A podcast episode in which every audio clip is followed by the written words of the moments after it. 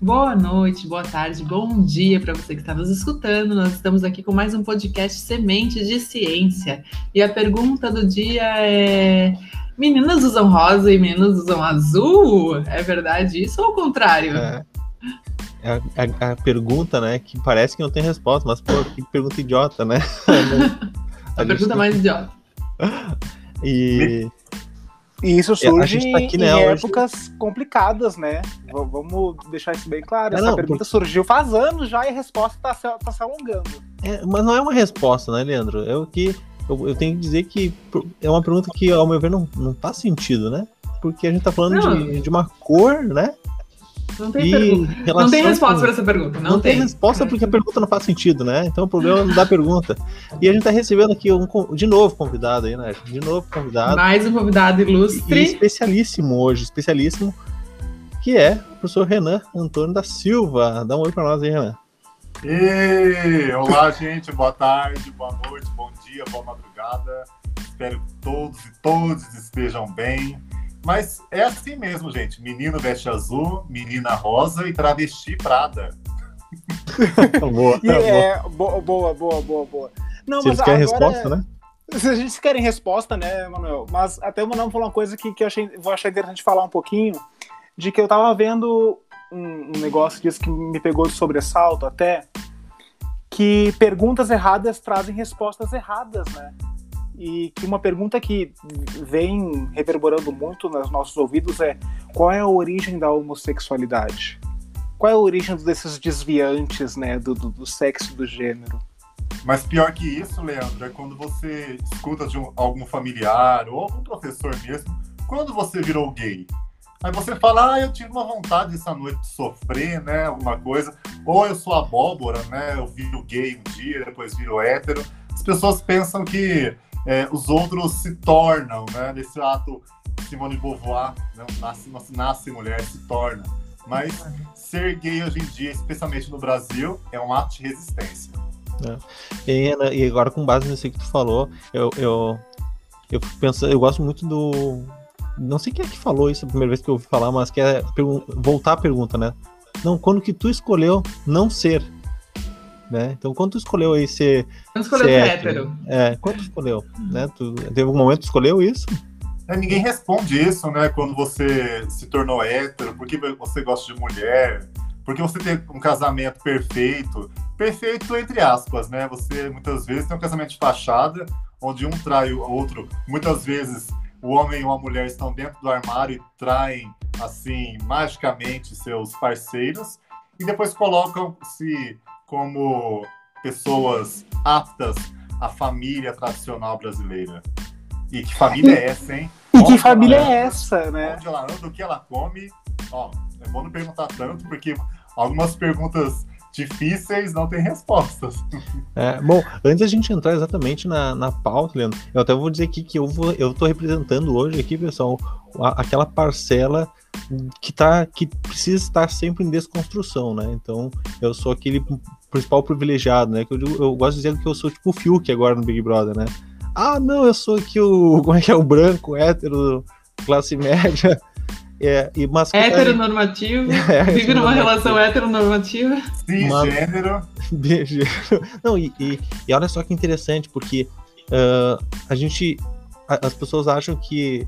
Bom, eu não quero entrar nisso porque é uma discussão longa que é a questão do local de fala, né? Mas eu tô aqui hoje como uh, muito mais para conversar, mas também para porque eu estou no processo de desconstrução, assim como toda a sociedade, como todos nós, e não tem problema a gente admitir isso, né? Porque como a gente vive numa sociedade que ela é uh, capitalista, que já vem dessa, dessa ideia de exploração, então a, o primeiro passo é entender isso. Enfim, vamos. Mas estamos aqui mais para ouvir também, né? Porque eu acho que esse, no momento de discussão esse é o lugar uh, de vocês, assim, e, e, estou apta, sou aberta a ouvir.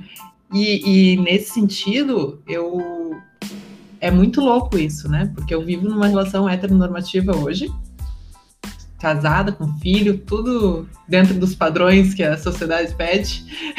e, e eu me descobri, aí sim foi uma descoberta, bissexual há pouco tempo atrás. E, e isso, para mim, que sou mulher, cis, né? Assim, aparente, não, ninguém pergunta, né? Ah, mas como assim? Eu, ninguém nem sabe. Se eu não falo, ninguém nem, nem se sugere isso. Então, e, esse, e essa bissexualidade foi uh, enterrada desde o meu nascimento. Assim, eu não, não tive não tive como me descobrir, né? Antes de virar adulta. Eu não tive como entender isso antes de virar, virar adulta. Então, estou aqui também dentro dos padrõezinhos para ouvi-los e, e para entender mais uh, o como está a ciência hoje nessas discussões, assim, que isso também é, é importante a gente falar, né? Para além daquelas discussões uh, de luta, de, de uh, da, da questão LGBT, como está a ciência, o que, que a ciência está discutindo, o que, que a ciência tem de novidade, o que, a ciência tem de, de enfim. E acontece que na Harrison uma fala muito boa, Nájila, porque até vou, invocar uma, uma autora que eu gosto muito, que é a Butler, né? A Judith Butler. Ela fala uma coisa chamada heterossexualidade compulsória, né? Esse, esse termo. Porque, historicamente, eu, eu assim, ó, não vou ir tão longe na história, porque antes de 1800, a, a heterossexualidade que não produzia filho também era, era errada, tá? Também era pecado, também era crime. Mas depois dessa época, né, quando o não produzir um filho se torna um pecado, não produzir um trabalhador, um, um membro do, do, do exército, né, para a guerra, é, dito como norma, né? Então todo mundo se encaixa numa forma, menininho gosta de menininha, menina gosta de menininho, todas as histórias são contadas assim, todas as músicas são contadas assim. Se uma mulher canta, ela canta para um sujeito masculino. A letra da música fica clara. Os filmes são feitos assim, séries assim. Então a gente vive em um universo que a gente não tem, a gente não vê outra coisa, né? A, a gente vê aquilo. E no momento que tu começa a ver outras realidades, o que estava escondido em cima daquela caixa, embaixo daquela caixa, começa a ser visível, né? Porque aquilo passa a ter um nome, passa a ter uma realidade, né? Então, por exemplo, é, eu, eu considero na real essa fala importante porque quando tu dá um nome algo que antes tu não via, tu passa a ver, né? Então, quando tu dá um nome a uma atração, por exemplo, ah, Passei, tô numa festa, vi fulanos e fulanas e fulanes bonitinhos e, e me atraíram, mas eu não tenho nome para isso. E até eu começar a viver isso, fica muito difícil ver essas realidades, sabe? E sei, sei lá, eu acho muito louco, muito, muito louco mesmo. Renan, é nesse sentido que entra a importância da gente uh, das siglas serem cada vez maiores, LGBTQI+. Não, Nájula, creio eu que estamos aumentando apenas essa sigla e o preconceito aumenta cada dia mais, mesmo com essa quantidade de QIA+, YZ, porque, especialmente o T das travestis, porque elas são extremamente mal vistas pelo público LGBT, vejo isso como pesquisador por ser também homossexual, mas eu também, Emanuel disse que tem um lado privilegiado. Eu tenho um lado como. Porque eu falo sempre em minhas pesquisas que nós temos dois lados no Brasil da homossexualidade: do pobre e daquela pessoa que tem dinheiro e estudou. Eu tive o privilégio de estudar, venho de uma família muito simples, mas estudei. Hoje sou doutor e tudo mais, uma carreira acadêmica e nunca sofri nenhum tipo de preconceito. Mas eu coloco, sou branco também, e eu coloco também a ideia de que se essa pessoa que tem condições nível cultural, educacional e a outra não, ela vai ter um tratamento diferenciado. Eu nunca fui chamado de viadinho, nunca fui chamado de bichinha. E, e o negro que é homossexual na favela? Então, esses lados, aí agora entro a ideia de Spivak, é, no lugar da fala, né? Pode subalterno falar? Porque muitas pessoas não têm vez nem voz. E você falou muito bem, Nájula, na parte da ciência. A ciência na pesquisa sobre gênero e homossexualidade, eu vejo, por pesquisar isso desde meu desde minha graduação até meus pós-doutorados, ela parou no tempo. Parece que ela parou na ideia de é, questionamentos sobre a sexualidade, gênero. Criam-se muitas questões de gênero. é, fluido, binário, tudo mais, e a ideia da aceitação e do respeito ficou de longe, para trás. Muitas pesquisas estão sendo é, feitas, mas arquivadas, porque, é, especialmente nesse tempo é, macabro onde estamos passando, né, é, neste governo, as ciências humanas estão é, sendo deixadas assim para pessoas loucas, marginais e tudo mais. Então, quem pesquisa sobre homossexualidade, então, ou ele é gay, ou é lésbica, ou aí se estende a ideia para tudo, né? Se você pesquisa sobre maconha, você é maconheiro. Se você pesquisa sobre um título, tudo você tem estigma. E se aceitar muitas vezes, é pior na ideia de aceitação do seu público que deveria te aceitar a homofobia é maior entre o grupo LGBTQIA+. Não dá para separar, né? É incrível você fala assim. E, e, e eu acho que é, é, isso, não dá para separar ciência de política, né? Não dá para separar ciência de luta de classe, não dá para e, e, é importante essa fala porque eu estudo mais o feminismo, né? Eu sou uma fã assim, do feminismo, então eu estudo muito e sou feminista. E, e, a gente fala dentro do feminismo, por exemplo, das diferenças de gênero, de classe, né? Ah, não tem como eu, uma mulher branca, uh, entender os problemas de classe da mulher preta que mora na favela, assim, é, é, outro, é outra luta, é outra. E agora vendo tu falar, eu acho que tem um pouco disso no, nos LGBTs uh, QI+, né? Que, que é outra luta do do homem gay branco pro, pro homem trans ou para pro travesti, enfim, interessantíssimo. E na real, é, uma coisa que eu achei assim, deu um insight que eu lembrei sobre a sigla é que na real ela começou a ser usada como um símbolo de mercado, né? Eram bares GLS, festas GLS, mas era para informar ao público que naquele local pessoas desviantes, né, marginais frequentavam. Não era para um símbolo de orgulho, era um símbolo para sinalizar cuidado, porque aqui há pessoas desviantes. E aí, com, inclusive com o movimento feminista que isso foi mudando, né? Que a cicla foi aumentando. Hoje tem, é, acho que é LGBT, TT, QIA, 2KPS e isso tem. E mais, sempre mais. Só que aí, vou deixando a minha opinião até, que o aumento da sigla tem muito mais a ver com identitarismo do que com luta, né, ou do que com orgulho. E gosto de falar orgulho, porque a gente está em junho, né, mês do orgulho, LGBTQIA+, da diversidade. Só que a gente tem que parar de cair nesse, nesse conto chato que tá já de, de, quando chega em junho um monte de loja começa a fazer campanha e aí é tudo com roupa de arco-íris e aí o caminho do Uber é um arco-íris. Se vocês já pegaram o Uber ultimamente, tá, um, tá um arco-íris, assim, ó, do ponto que tu vai até outro, lugar, outro lugar. Sabe? Então, assim, ah, isso não é diversidade, sabe? Pegar e estampar a bandeira em tudo que é produto, e estampa ali, estampa aqui, o Instagram bota a tag coloridinha, aí tu usa a tag gay fica coloridinha, pra, Pride fica coloridinha. Isso não é diversidade. Né? LGBTQIA+, não é sobre amor e amor, é sobre luta. É sobre romper padrões que estão de um sistema que, que nos marginaliza e que nos mata, né? A cada dia, basicamente, uma pessoa LGBTQ e é mais é morta. Uma pessoa trans é morta por ser trans, sabe? E eu vou até parar de falar porque tá dando uma, né?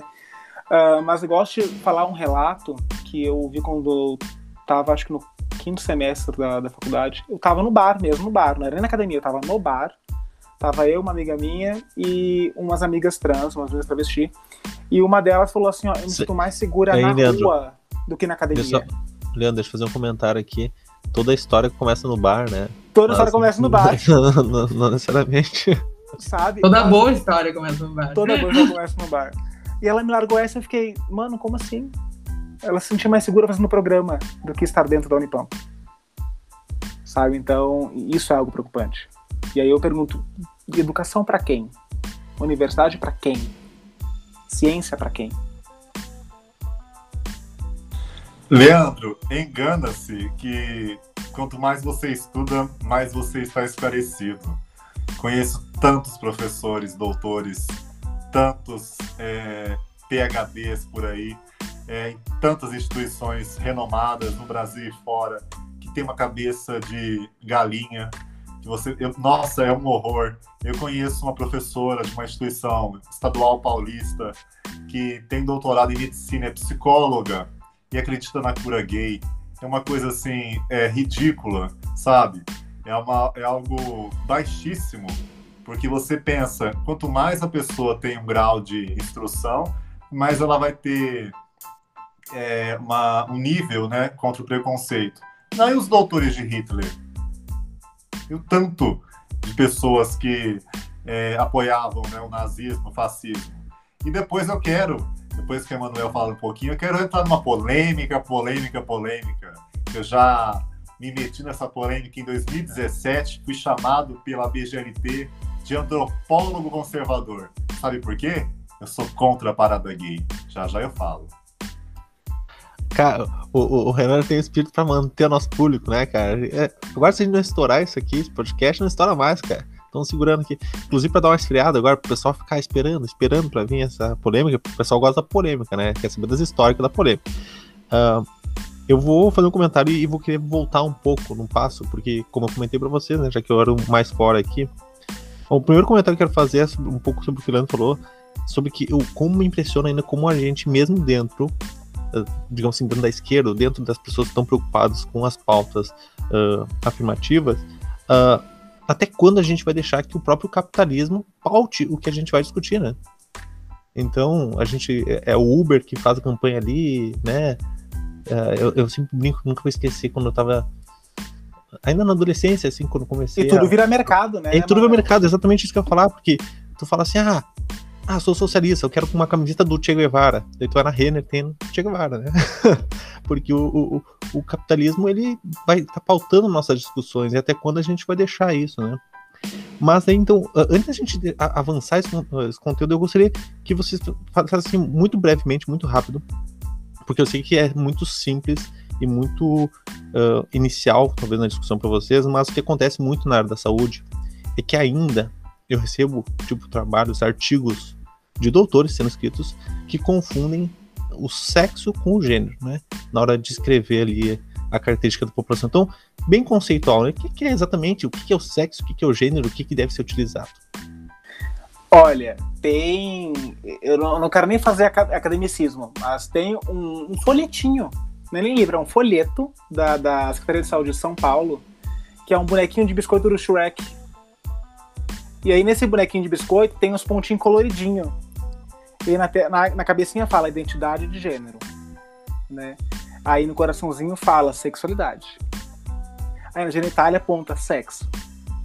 Porque eu, eu sei que na real, eu acho que até para mim, ou pro Renan, ou pra, pra Nájula, ou até pra ti, Manuel, que tem leitura sobre isso, uh, por mais que seja breve, rasa, mas tem, tu falou, é inicial, mas eu sei que tem, não, não, não vem enganar bobo. Uh, mas tem muita confusão, né, entre gênero, sexo, né? Então, eu acho que para ser bem simples, gênero é uma balela inventada. Ponto, acabou. Não tem. O problema do gênero é o gênero. É uma balela.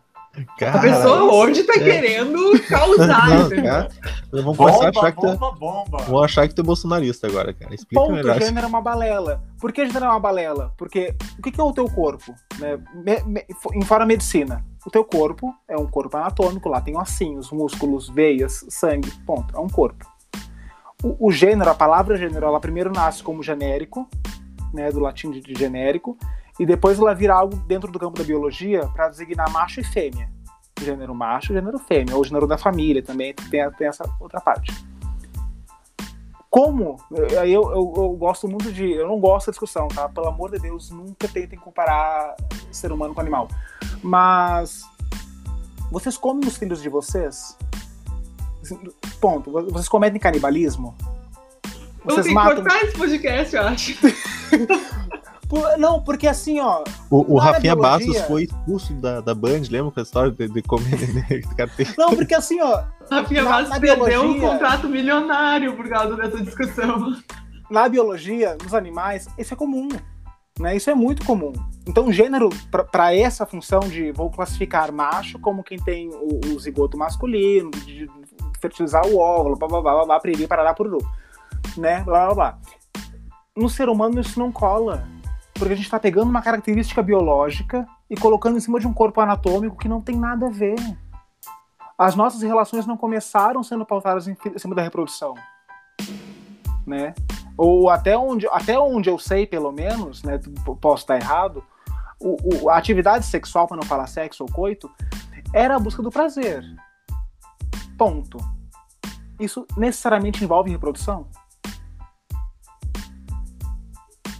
Leandro, não se esqueça que século 16 e 17 tinha uma, uma força poderosa que mandava em tudo, que é a igreja. A igreja, a igreja. Recomendava, recomendava tudo essas questões. E o sexo era pautado para procriação. Quanto mais filhos, mais fiéis para a igreja, mais dízimo. Vamos pensar algumas questões assim. Mais trabalhadores, Sim, mais, mais, exército. mais padres, mais. Tu mais tudo, né? A igreja sempre. Sim. E até hoje ela molda o segmento de cada pessoa. Se ela se dá é essa abertura, né? Mas, E- rapidinho, Renan, só para te Claro. cortar, para terminar o raciocínio, assim, ó. então, gênero. Vamos se imaginando assim, linguagem simples, primeira série. Gênero é uma construção social colocada em cima de um corpo. Ponto. Né? Não há uma regra, não há uma, uma receita de um gênero primário, um secundário, um terciário, um quaternário. É uma construção, uma ideia colocada em cima de alguém. Ponto. Essa pessoa vai atender a ela ou não. A questão é, a gente é obrigado a atender essa ideia. Né? Quando a Yanagela pode falar um pouco sobre isso, como- ela fez o teste de ultrassom quando estava grávida, se por um acaso, por, por mecanismos inconscientes, ela não havia pensado se é menino vou ter um carrinho, vou ter um negócio, um choval azul, vou ter um Eu tricô. não, né? Que tu me conhece. Você não. Mas Eu não é- queria saber nem, nem. Eu não queria nem saber o sexo, né? Eu, eu soube porque. Ó. Ponto. Aí. É. Não queria saber o sexo. Você não falou gênero. Ah, sim, verdade. Então o gênero é essa ideia abstrata que não tem origem nenhuma que colocaram em cima de uma genitália. Tem pipizinho é menino, tem pepequinha é menina. Ah, ah, então eu tô, eu tô bem, eu tô bem confusa, assim. Agora, agora me atrapalhei. eu acho que eu preciso de aula de primeira série de novo. Eu achei que o gênero era uma decisão posterior. Não, o gênero é o que, o que se nasce. Não, Não, gênero, Assim. gente, a identidade de gênero é a experiência subjetiva do ser humano. isso aí, Renato. subjetiva, né? E a sexualidade envolve a questão erótica do ser humano. Então, para voltar bem na ciência, né? Ele foi lá pro primeiro ano, eu voltei agora, uma aula de mestrado e doutorado, né? Então, essa ideia ficou muito é, jogada em nossa sociedade, a ideia de ideologia de gênero, né? Porque começaram com aquela ideia de é, na escola temos o kit gay, estão ensinando as crianças a serem homossexuais, estão se tornando lésbicas e tudo mais. Então, gênero ficou assim, bem uma bomba. Então, a ideia também que foi a entrada de Judith Butler, que começou com essa influência poderosa é, na pesquisa de gênero em, nosso, em nossa sociedade, em especial no, no Brasil, que demonstra que é, ela tem a questão de gênero é binário, né? Se é homem ou mulher, mas também ela tem várias representações de reconhecimento não binário e entre transexualidade. Então, é isso que eu ficava confusa. Por isso que eu nem, eu nem falo assim. o- eu tenho um filho, né? O Benjamin. Mas eu não, eu, eu não falo, ah, eu não falo assim, ah, é um menino, é um, eu, na verdade, assim, é, é muito complexo, é muito complexo quando a gente fala de criança, porque a gente não tem, e esses dias eu tava pensando nisso, a gente não, ah, no, na, na língua inglesa, a gente fala o baby, né? Baby é pra menino, pra menino. A gente até tem o bebê aqui, mas a gente usa muito pouco isso. E a gente fala, e, e então a gente acaba indo pro, pro menino ou a menina, né? Quando, quando me perguntam assim, ai, e esse menino? Ai, como é que tá o gurizinho? Ai, como é que tá a guriazinha, né? É, é mais ou menos assim. E, mas eu achei que gênero não era uma coisa que eu tinha que, que era definido quando ele nascesse. Eu achei que ele pudesse se identificar com um ou outro gênero, assim. Pode. Aí é que está, aí é a questão da identidade, né? O, o, por que eu falo do bonequinho de São Paulo? Porque ele trazia a identidade de gênero na cabecinha. Né, ah, então, então, não, então depende. Então não, não é assim, estou descobrindo o gênero do meu filho, estou descobrindo. É como ele se identifica, porque a identidade de gênero é uma identificação, né? Só que no ultrassom é a genitália. No, no, no discurso médico do, do, ultrassom, ele não carrega um, um, um, equipamento de ler os pensamentos do, do, do bebê e, né? Tá, então, e, e eu falar, então, eu tô descobrindo o sexo, tá errado. Eu consideraria certo. Mas pode estar tá errado. E se for hermafrodita? E se for, e se for intersexual? E Sim. tem um livro que o Emanuel me indicou, maravilhoso. Inclusive, é uma coisa que é muito pouco falada na comunidade científica sobre as intersexuais, né? Que são pessoas. Meninos de Ouro, isso aí, da Abigail Tartelli. Que são pessoas que nascem ou com ambas as genitálias ou com órgãos sexuais é, de um gênero, né? De um sexo, e a genitália de outro né? Então, meninos que menstruam ou que têm. Esses não óvulos, são os transgêneros. Não, são intersexuais. São pessoas que nascem com ambos as características sexuais corpóreas. E pessoas intersexuais elas podem ser tanto transgêneros como não, como cisgêneros. Né? E, inclusive, isso é uma discussão que é muito apagada, porque antes, se não me engano, acho que antes de 2010, recente, antes de 2010, 2000 e pouquinho, os médicos já operavam assim que nascesse. Então, nascia intersexual, o médico decidia. É menino, pá, corta, menina. É menina, pá, corta, menino. E já fazia cirurgia na hora do nascimento. E às vezes a criança crescia confusa, né, porque ela se identificava com outro gênero. Mas lhe foi atribuído a faca e a força e a ferro um gênero. E, e esse é o complexo, problema. Muito complexo. Muito complexo. Mas é que na real na minha cabeça parece tão simples.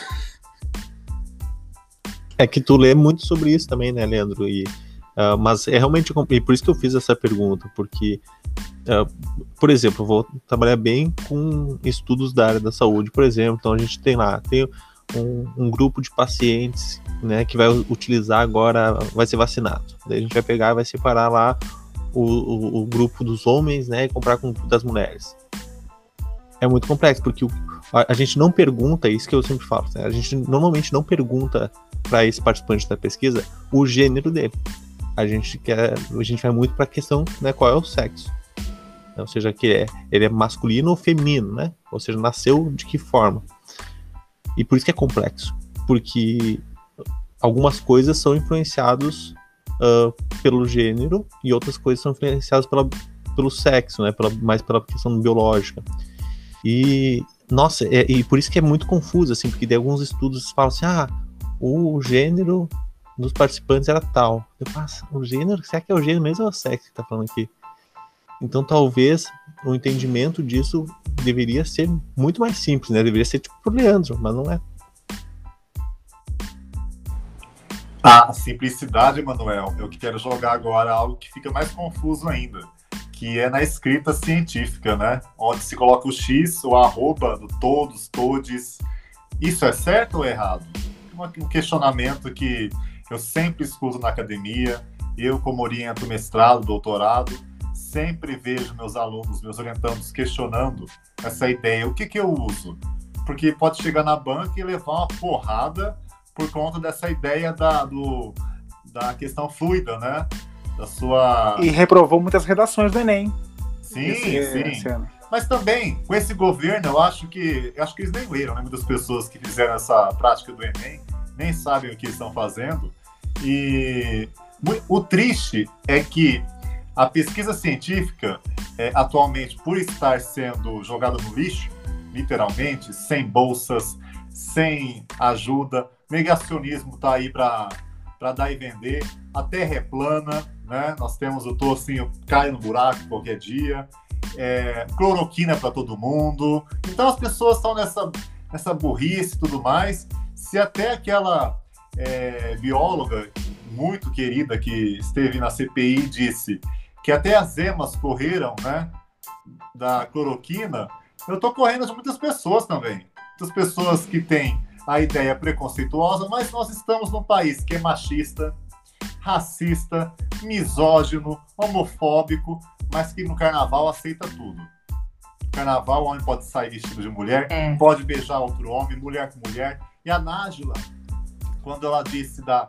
bissexualidade, é, entra a- a- o aspecto do fetiche masculino, né? Porque duas mulheres se beijando ou transando é um fetiche para homens ainda. Isso tem, ah, mas se a sua namorada é, for pra cama com outra mulher, eu, opa, eu vou junto. O cara pensa isso nesse machismo total, né?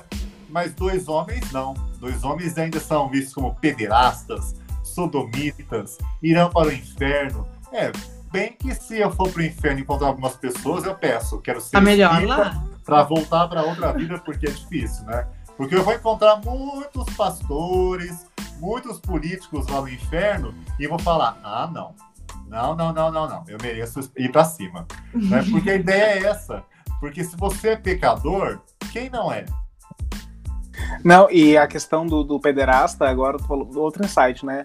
Que pederastia era uma função social na Grécia Antiga dada a um homem mais velho para cuidar de um filho de uma mãe solteira. E o cuidar era ser Era o transar. ativo de uma relação, era transar com o menino. Sim.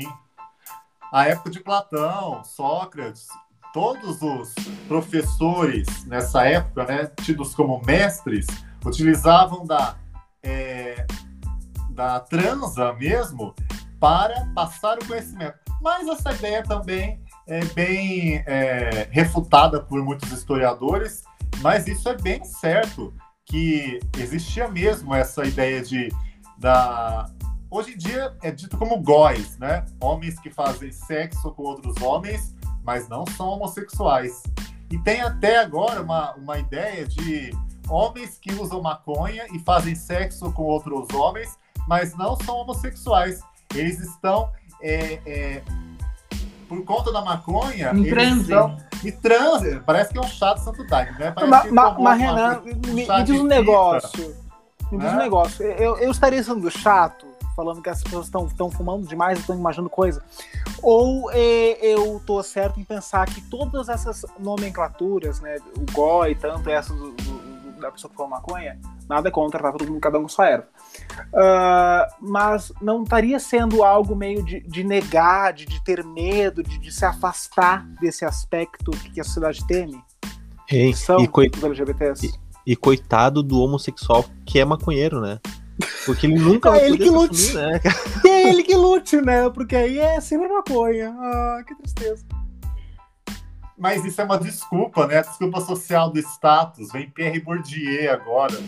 A ideia de status social. Porque você sempre vai dar uma desculpa para essa ideia. É que nem você colo... é, você sempre tem. é, você visualiza um meme, né? Um hétero é, uma balada após dois copos de uísque. Já tá beijando homem, mulher, a parede, o que for. Então a ideia de que é, muitas pessoas estão é, escolhendo ou se descobrindo na sexualidade, muitas vezes é uma desculpa esfarrapada e que se dá pela maconha, se dá por algum chá, outra questão. Se ela tem realmente esse interesse, essa vontade, é algo, é algo de, de se revelar para si, é, especialmente. Não precisa também lançar uma bandeira arco-íris sair ro- rodando para um lado e para o outro, eu sou gay e tudo mais. E uma coisa que a comunidade LGBTQIA+, tem que aprender é a respeitar o momento de cada um. Porque ninguém tem a obrigação de sair que nem é, o filme A Priscila, a Rainha do Deserto. Pendurado lá com a bandeira e tudo mais, mostrando para todos os cantos. Cada um tem seu tempo. E o melhor, cada um tem uma família. Cada um tem um âmbito religioso, social, tem um trabalho de um chefe que não te aceita. Se você fala que é lésbica, bissexual, você não vai estar aceito nesse lugar. E o pior, quando você fala que é bissexual, o grupo LGBT fala: você tá em cima do muro. Porque você não sabe quem você quer, se você quer homem, mulher. E ainda o grupo que eu pertenço, que fala que quer respeito quando aparece uma, é, um homossexual que é mais afeminado, que usa, tem os trejeitos, utiliza roupas é, femininas, ele sempre vai ser excluído. Sempre. É que nem. Gente, é que nem uma amiga minha que é, ela, ela se autodeclara assim, gordinha. Ela fala, é que nem gordinha. Homens saem com gordinha é que nem mortadela. Todo mundo come, mas não fala. Então é isso. É um jogo de máscara social, máscara para escapar de muitas questões, mas é uma pressão que você recebe de um grupo que quer que você se rebele, que você se é, você exploda na, na Avenida Paulista, mas você tem uma e vá para parada gay. Querem que eu já fale ah, isso? isso. Ai, já tô ansiosa. eu tava levantando a mão aqui agora pra falar, coitado nossos ouvintes, eles devem estar assim. E a treta? Cadê a treta? Tem a treta. Mas eu vou, não, eu vou trancar os ouvintes mais um pouquinho, só pra fazer uma ressalva.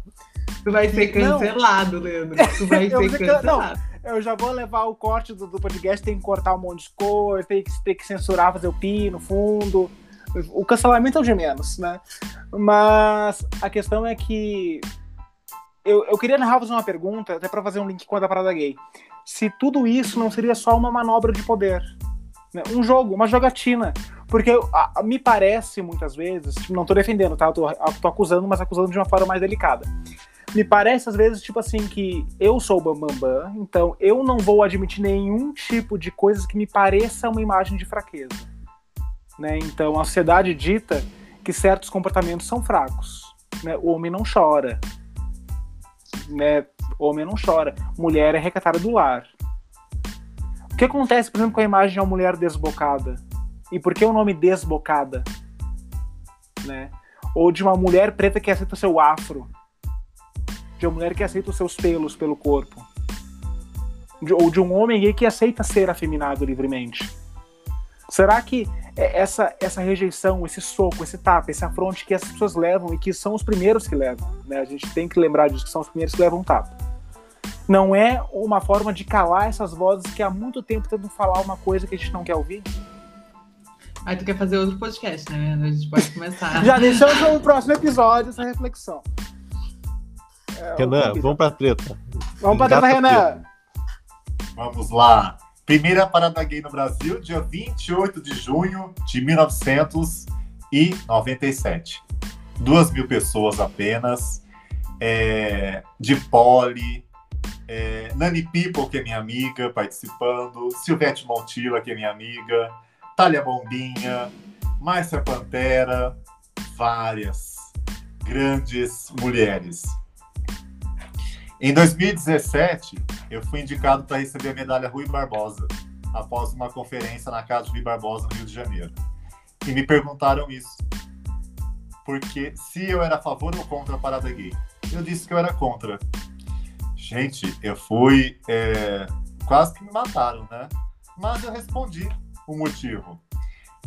Desde 97, era um propósito, era luta veio anos 2000, 2011, 2000, pra cá, tempo dessa atualidade, deixou de ser luta para ser festa.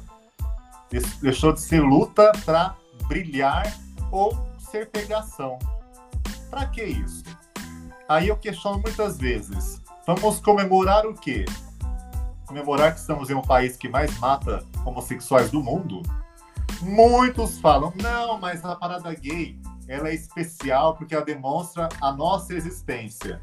A existência pode ser feita com um bom discurso ou um bom processo em grandes governantes. A ideia de você ir para a rua mostra sim a sua seu pertencimento, tudo mais, mas deixou de ser luta há muito tempo. Agora para jogar mais bomba e mais é, gasolina no fogo. Por que, que a parada gay? Eu sei que estamos numa pandemia horrorosa, mas a parada gay do ano passado e desse ano foi digital.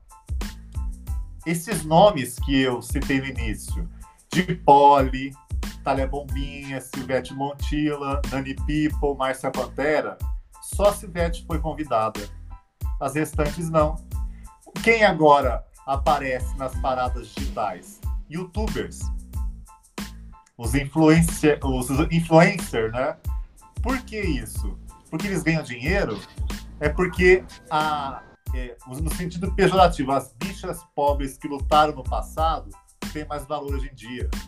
a juventude homossexual não valoriza essas pessoas que lutaram, que morreram em nome de uma é, ideia de revolução.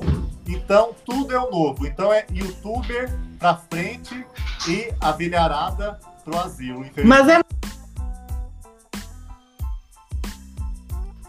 Nádia, o microfone desligou. O microfone desligou, tá.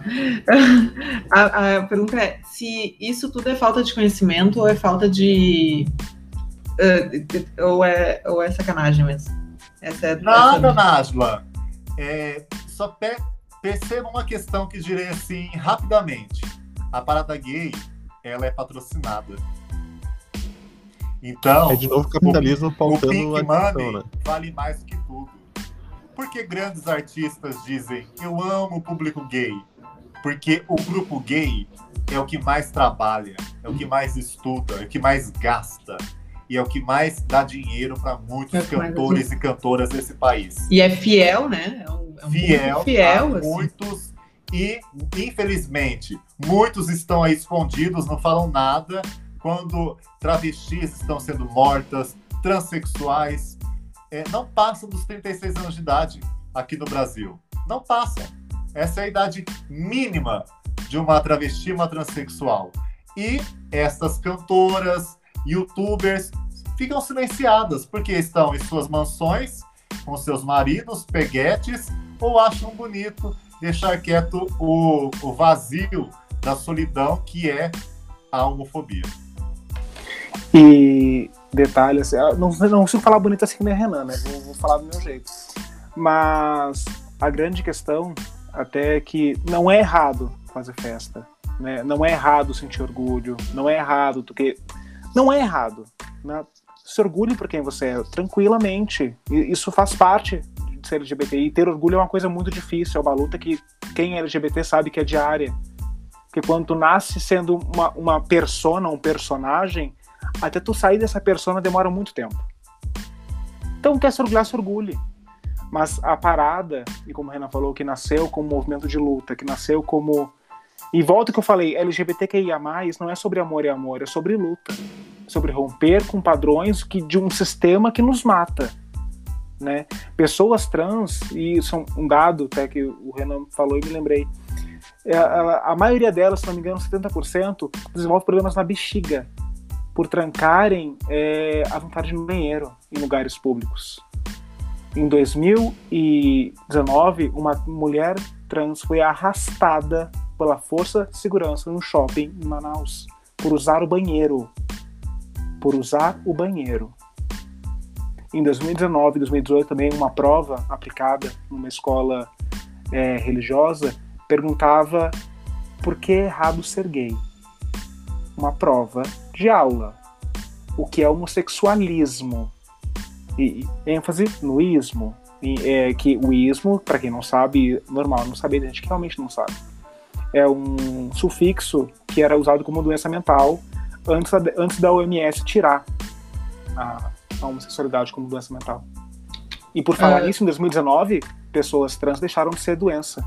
2019. Mas agora, essa semana, semana passada, ou essa semana, agora eu me perdi, mas um menino foi linchado em sala de aula por propor o tema, né? Uma criança. Uma, uma criança. No grupo, WhatsApp, no grupo, até a diretora da escola estadual é, pediu para que a criança se retirasse, né? Porque ela deu a ideia para que o próximo trabalho fosse sobre homossexualidade, na né? questão de gênero. E vários pais disseram que absurdo, que horror. E a diretora pediu para a criança se retirar do grupo. 11 anos, gente que diretora é essa? E agora eu quero rapidinho falar uma, uma questão de vida mesmo. Eu, é, quando eu tinha uns oito anos de idade, é, eu estava numa escola em Orlândia, onde eu nasci, no interior de São Paulo, e me empurraram de uma escada né, muito grande da escola e eu quebrei o braço na hora. E eu fui para a diretora, né, chorando, e disse: tá doendo meu braço. Ela me fala: deixa de ser viadinho, vira homem. Oito anos de idade. Após esse tempo, eu, graças a Deus, me tornei conhecido nas pesquisas é, sobre gênero e tudo mais, e fui dar uma formação nessa cidade para professores e diretores. e contei essa história, né? Contei, todo, todos ficaram abismados. E essa professora chegou após a palestra e me abraçou, dizendo: Ai, Renan, que essa mulher é, tenha consciência do que ela fez na sua vida. Aí eu disse: Foi a senhora. A senhora que fez isso comigo. Ela saiu de fininho. Muitas vezes, o machucar está, está lá na idade, no ensino fundamental, no médio, marcas ficam eternamente. E as pessoas fingem demência depois. E isso aconteceu, e eu falo todas as vezes eu conto essa história. Porque se marca, você tem que dizer. É, é isso. É isso. Eu fui chocado com a cara de pau dela ainda, de, depois de ser de. Mas nem, eu provavelmente Porque ela, ela, nem ela se lembra. deu conta, ela se deu conta e foi ali falar assim, ah, quem sabe ele não se deu conta que sou eu. Sei lá, ela, ela foi tentar dar uma. Na uma hora, jogada. lá de cima eu vi aquela mulher pensar, vou contar essa história. E contei. E ela assim, meu Deus, seria- vai falar meu nome, meu. Eu falei, não vou falar o nome dela, não, deixa quieto, que ela seja feliz. Depois dei de cara com ela no mercado, ela me abraça e tudo. Mas eu sinto que o abraço não é uma ideia de desculpa, é uma ideia de o que você se tornou. E eu respondo pra ela se ela estiver escutando. Me tornei mais forte do que a senhora. Boa. Maravilhoso. Ca- é, Assim, ó, é, inclusive, poderia. A gente tá no ápice poderia terminar o papo aqui, assim, seria muito bom. Mas eu, eu, não- eu não queria perder alguns ganchos que eu acho que a gente tem que falar nesse podcast, que tá muito bom. E eu tenho algumas oportunidades pra aprender, é meus momentos, né? Emanuel E- nem, nem se esquenta. Metade do que eu falei lá já vai cortar. Não, não tem corte, cara. Não tem corte. Não tem corte. Não tem corte. Não tem corte. É, é- é o que tu falar aqui, cara, é, é bota o no peito. aí. Cancelamento. Não, tem Bota no peito, tá, Leandro? Segura teus B.O., Leandro. É, você- eu quero passar meu WhatsApp para as pessoas me conhecerem. Vou aproveitar a oportunidade aqui. É. Sim, é um Tinder, né? Vamos aproveitar a- esse momento. E eu queria aproveitar, na verdade, o gancho dessa questão do, do homem não chora, né? Do aprende a ser homem, né? Deixa ser viadinho, que o Renan contou e o Leandro também tinha falado antes um pouco sobre isso, da ideia do homem não chora. Que este ano, no início do ano, no, no dia, no dia 1 deste ano, ah, eu li um livro eh, que o meu pai me deu de, de Natal chamado Seja Homem. Que foi no momento certo pra mim, porque eu- meu filho, meu primeiro filho, nasceu né, em fevereiro. Então eu li esse livro e isso me mudou. Porque talvez tenha sido o primeiro livro que eu li que fala um pouco sobre as masculinidades. né? Ou seja, o ser homem, né? E eu fui criado nisso, né? Ideia, assim como, né? Acho que todos aqui, né? A ideia de, ah, não pode chorar, seja homem, não sei o que, seja macho, tem que pegar as guriazinhas, tem não sei o que. Nessa, né, não por, porque estava na sociedade. E é, e é importante falar que nós somos de uma família, eu e o Emanuel somos irmãos, tá, Renan? Não sei se tu sabia. é? Mas nós somos Surpresa. eh, de uma família. Esse, essa era a bomba do podcast. Mas enfim, nós somos de uma família de pais, professores, desconstruídos ou em desconstrução, progressistas, e mesmo assim tinha isso, assim, né? Porque tá na sociedade, né? Tá, tá no meio, de certa forma. E, e quando eu li esse livro e comecei a perceber isso, isso facilitou muito, inclusive, para me preparar para receber meu filho, né? Agora, né? E, e na ideia de que, gente, a masculinidade, né? Isso eu tô falando dentro de um espectro do gênero só, que é a masculinidade. Ela já é diversa. né? Imagina se a gente pegar todo o espectro de gêneros de outras sexualidades. Então, de, de qualquer forma, quero agradecer até a aprendizado aqui.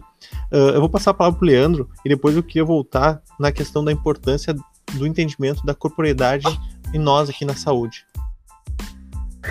Ah, quando o Anam falou, deixa eu tomar uma aguinha rapidinho aqui, sobre gênero, eu gosto de lembrar assim de, de me perguntar, né? O que é ser homem no, no- no Japão feudal, lá em, em 1500? Era usar pó de arroz, uma peruquinha, uma leg muito da apertadinha, se encher de endereço e batom. Isso era ser homem. Ser homem na Inglaterra também era o pó de arroz, piroquinha branca. A leg continuava. A leg foi, foi um apetrecho de moda por muito tempo. E o, o- o sapatinho social. Né? O que era ser mulher na Inglaterra? Se usasse batom era puta. Quem começou a usar batom foi a Rainha Elizabeth. Né? Não é Elizabeth, mas uma rainha. Não lembro qual foi o nome. Perdão. Mas quem começou a usar batom foi ela. Quem usava batom eram os profissionais do sexo, era a marca dela. Então, quando eu, eu, quando eu ouço essa pergunta assim, o que é ser homem e o que é ser mulher, eu gosto de me perguntar em que tempo nós estamos. Né? Porque ser homem muda com o tempo e com a cultura. Né? Uh, é, na cultura do, dos, de quem mora no Polo Norte, há um tempo atrás, né, na época, mais ou menos na época da, dos portugueses invadindo aqui, dos portugueses safados. Uh, quem caçava era a mulher. Quem plantava era o homem. Mas o ser homem aqui não era o contrário? Quem caçava não era o homem, quem plantava não era a mulher? Então, gênero é algo que. Por, por que eu falo que gênero é uma construção social? Porque é histórico. A história muda o significado do gênero. E atribui a corpos diferentes. Né? Existem tribos indígenas que já assumem a identidade de, de um terceiro gênero, um quarto gênero. Né? Então, assim, contar a história do mundo como uma história binária de gênero é uma aberração histórica. É uma aberração histórica. Leandro, só para contexto histórico, quem usou batom primeira vez foi em 1800, foi a Rainha Vitória. Coitada da Elizabeth, coitada. a Beth, você não vê The Crown? Tem a descendência. Não, nunca assisti, gente. Eu tenho uma preguiça pra série. Eu gosto mais de livro, porque é série falar. Mas sempre alguém me conta o final depois, tem uma raiva. Que... Aí eu, eu fui começar a assistir é, La Casa de Papel, me contaram o final, falei, ah, pelo amor de Deus, gente, vem assistir o primeiro. Eu falei, não, não vou assistir mais nada, eu peguei raiva de qualquer série. Aí falaram de Lúcifer, eu falei, não vou assistir nada.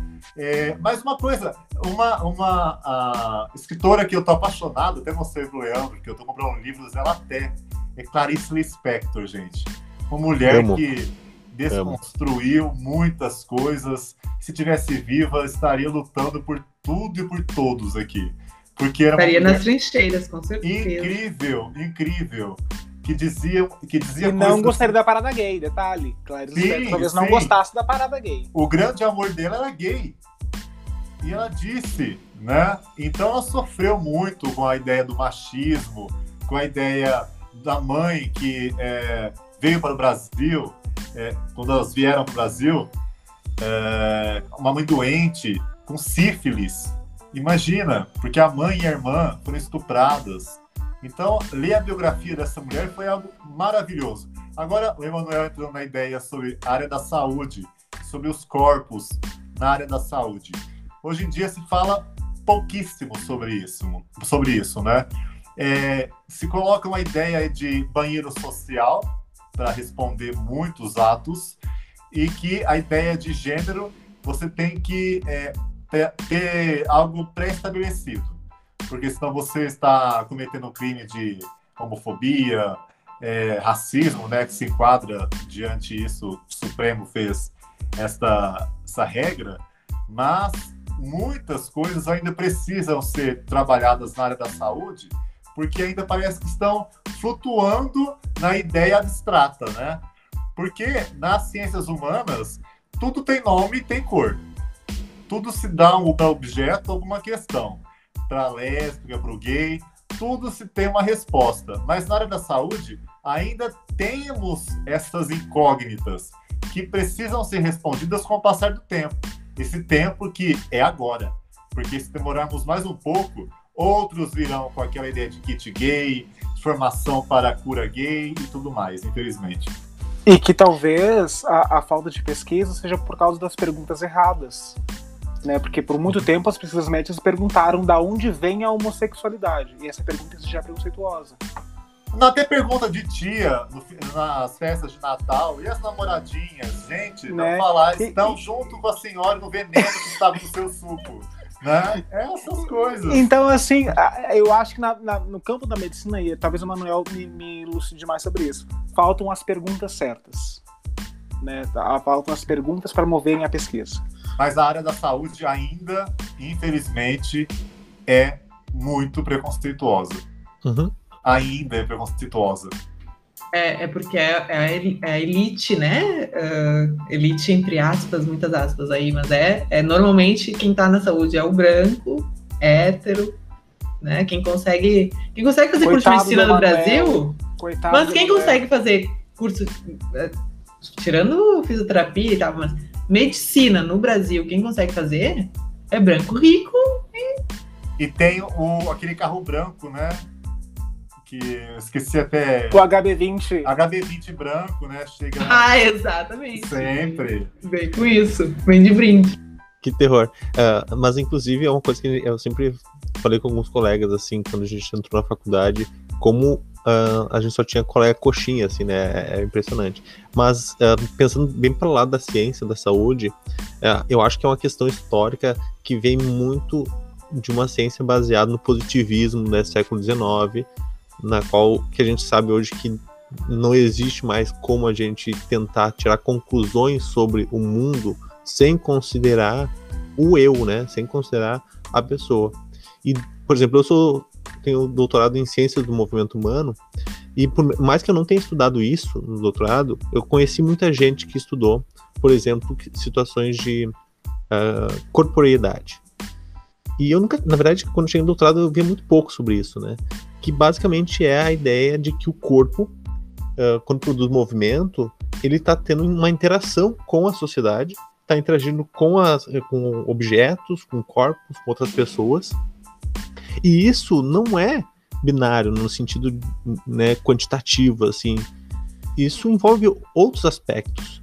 ah, que inclusive hoje eu já trago muito para meus alunos de fisioterapia, quando eu dou aula, eu falo, gente, por exemplo, quando a gente fala de postura, a fisioterapia durante muitos anos fala só postura, ah, senta direito, né, olha as costas.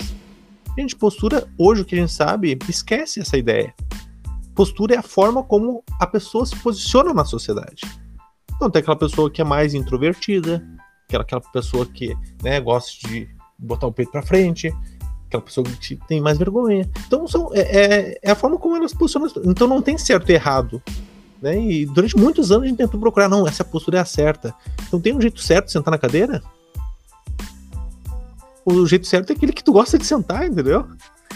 Olha, minhas costas discordam um pouco do tio, mano. Minhas costas É, dão uma doída no fim mas- do dia. É, mas daí a, a, a, a ciência vai me apoiar nesse sentido, cara. A gente tem várias evidências que o problema nas tuas costas não é a forma que tu tá sentado, tá, meu querido?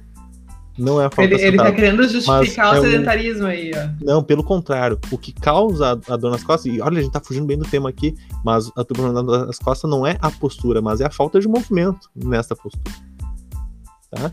Então tu pode ficar, né? É, exatamente, ficar muito tempo na mesma postura, vai doer, cara. Então tu tem que modificar as posições, cara. Falando já de sexualidade, o pessoal que tá ah, se abrindo aí.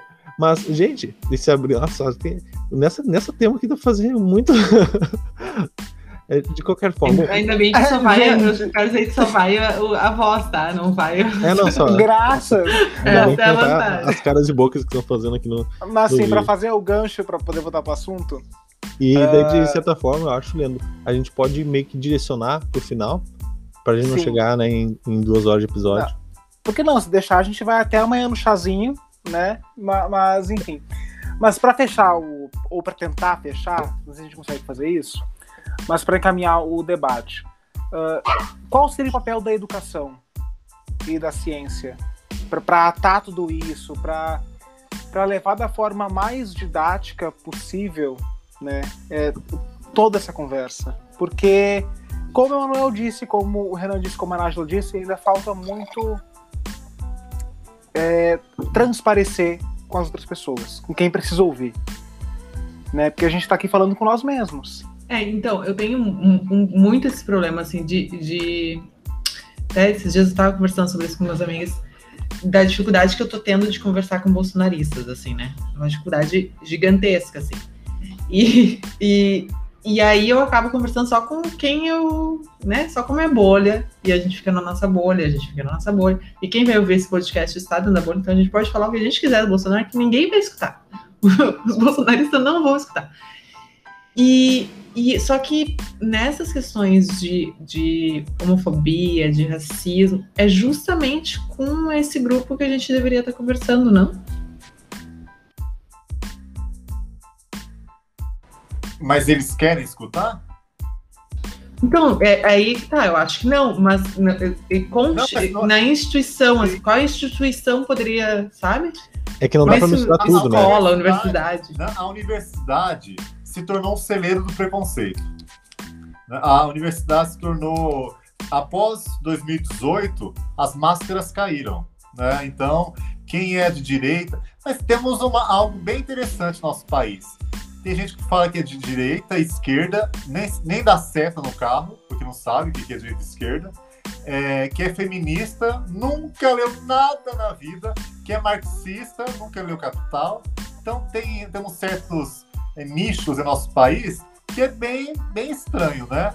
Eu sou de direita, né? Já vi pessoas homossexuais dizerem que são nazistas. São os primeiros a morrerem, né? Porque tinham certos grupos ali. Então, ficam defendendo certo, certas atitudes, mas não sabem da, da realidade.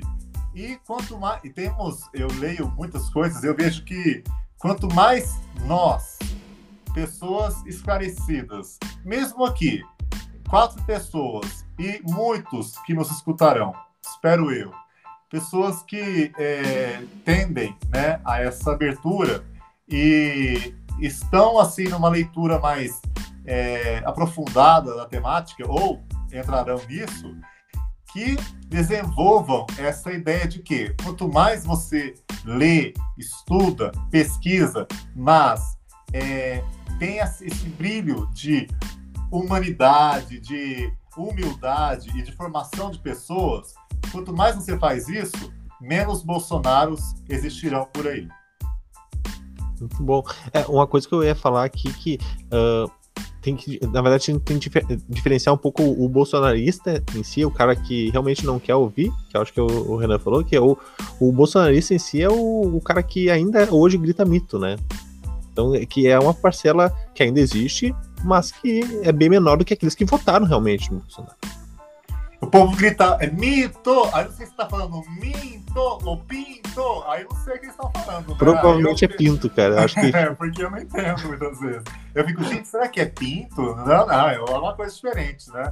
Mas isso que você falou é bem certo, são pessoas alienadas, né? Mas não só o bolsonarismo, temos o lulismo também, como entre muitas questões. Não podemos ter políticos como nossos cachorrinhos messiânico, né? Essa cultura messiânica de um Messias que vai nos salvar. É, tem o sobrenome dele é Messias, né? Então as pessoas pensam. Eu vi uma faixa em Brasília uma vez, é, queremos intervenção divina com Bolsonaro. Eu falei, gente, por favor, intervenção de aliens. ETs, busquem-me, busquem-me. Me leva junto. País. Não seria abdução, seria um resgate, né? Nossa. Sequestro de luz. Sequestro de luz é ótimo. Bom, para uh, a gente finalizar, a gente podia comentar um pouco sobre uh, qual a solução, né? Não, de, de tudo isso, talvez. Não, o, Renan o, o papel falou, da né? educação, de certa forma. Uh, mas é, nesse sentido, é, né? É individual. Papel, mas assim, é, é, agora eu vou problematizar para acabar e talvez deixar uma, uma semente de ciência no ar, né? Fazer o merchan. eu não acredito em mudança individual para a sociedade eu não acho que mudar comportamento transforma a realidade, né?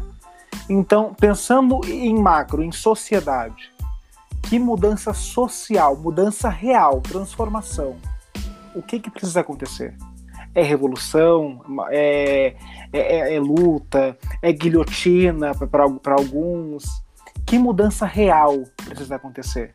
Porque gente morta está acontecendo, homofobia mata, preconceito mata, transfobia mata muito, machismo mata muito, racismo, bala perdida já, já não é mais perdida, tem corpo e cor marcado, e lugar também.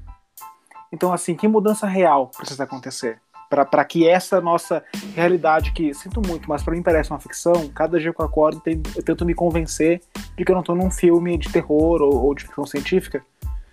Como mudar isso? Né?